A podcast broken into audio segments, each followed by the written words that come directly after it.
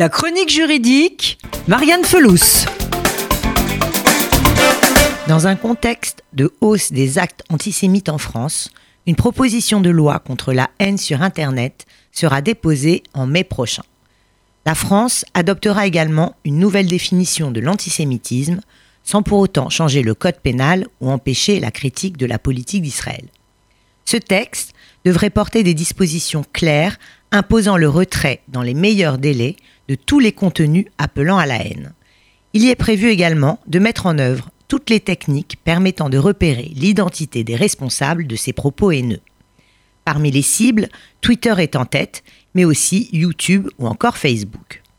Pourtant, les citoyens ont déjà à leur disposition tout un arsenal législatif leur permettant de contre-attaquer. Alors quel est-il et quelles sont les sanctions actuelles contre l'antisémitisme? Deux infractions en matière d'antisémitisme figurent dans le Code pénal, selon la loi du 29 juillet 1881 sur la liberté de la presse. Il s'agit du délit de diffamation et du délit d'injure avec une connotation antisémite. L'infraction est punie d'une peine d'amende de 45 000 euros maximum, assortie d'un an de prison. Le problème, c'est qu'en pratique, les juridictions saisies ne les mettent que rarement en application. Il existe une troisième infraction, peut-être un peu moins connue, qui est la provocation à la haine raciale, dont l'antisémitisme fait partie. Elle est punie des mêmes sommes, soit 45 000 euros d'amende et un an d'emprisonnement.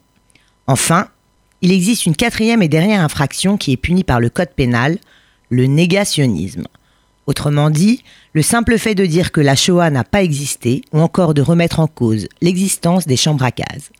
Là, on est sous le coup d'un délit pénal. Alors, qu'est-ce qu'un citoyen peut faire s'il est victime d'injures antisémites? Il faut porter plainte avec constitution de partie civile devant le doyen des juges d'instruction.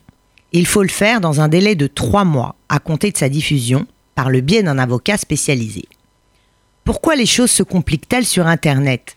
Parce que Facebook ou encore Twitter ont un statut d'hébergeur, bien moins contraignant que celui d'éditeur s'agissant de la responsabilité des contenus diffusés. Ils ne sont ainsi, selon la loi, responsables que s'ils reçoivent une notification de retrait et qu'ils refusent alors de supprimer. Or, les sièges sociaux de ces entreprises ne se situent pas en France.